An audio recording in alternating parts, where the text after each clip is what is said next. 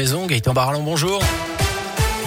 Bonjour Jérôme, bonjour à tous. À la une des horaires à rallonge des services en sous-effectif et à la fin l'épuisement dans les tribunaux. Le malaise grandit face au manque de moyens.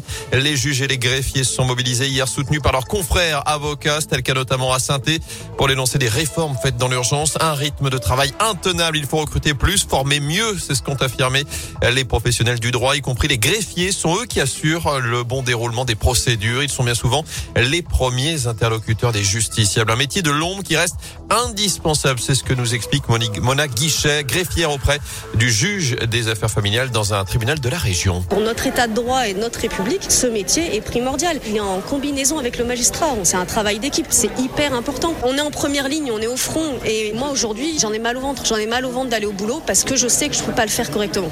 Là, il n'y a pas de gens pour avoir un service public digne de ce nom. Il faut toujours que le justiciable puisse avoir accès à quelqu'un. Ah ouais, ok, mais moi, je suis pas un robot. J'ai des collègues qui sont en temps partiel ou en télétravail parce que mettre le pied dans le tribunal, c'est Ouais, moi, ça me met la rage. Et des rassemblements ont eu lieu un peu partout en France. Hier, notamment donc à Saint-Etienne, les magistrats étaient appelés à renvoyer les audiences pour permettre aux professionnels de se mobiliser.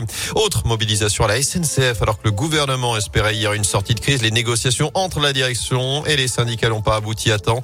Certains préavis de grève sont donc maintenus à partir de demain, coup d'envoi des vacances de Noël. Conséquence, un TGV sur deux circulera ce vendredi dans le sud-est, notamment dans la région. Attention autour de saint pas de colis chez vous. Aujourd'hui, les facteurs chargés de leur livraison à la poste sont en grève aujourd'hui au centre de distribution rue Delory près de Moreno où un piquet de grève sera installé à 8h30. La CGT dénonce des surcharges de travail et un manque de reconnaissance.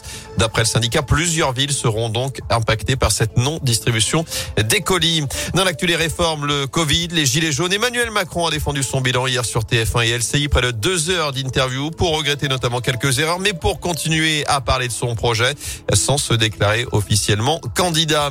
Face aux variants Omicron, la vaccination seule ne suffira pas. C'est ce que dit le Centre européen de prévention et de contrôle des maladies. Selon lui, une action forte est urgente avec notamment le retour au télétravail et une prudence accrue lors des fêtes et des voyages de fin d'année. Chez nous, le gouvernement prépare justement de nouvelles mesures face à la crise sanitaire. Un conseil de défense se tiendra demain après-midi. Pas de restrictions fortes a priori, mais une accélération à nouveau de la vaccination. Alors que la cinquième vague atteint son pic, elle va impacter les hôpitaux pendant encore plusieurs semaines. 4000 patients Covid devraient passer Noël en réanimation. Dans la Loire, 225 personnes sont actuellement hospitalisées, dont 47 en soins critiques.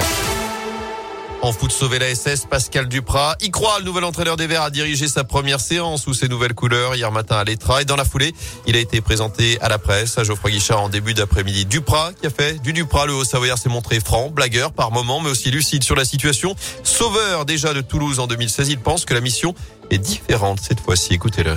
Bon, c'est pas le même challenge de toute façon parce qu'il y a le double de match. Déjà, c'est pas le même club non plus. C'est pas la même situation. À Toulouse, c'était 10 points 10 matchs.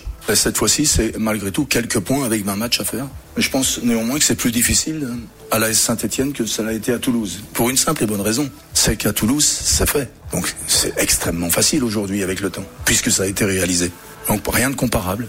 Mais malgré tout, je n'ai en tout cas entraîné que des clubs qui, qui cherchaient à se maintenir.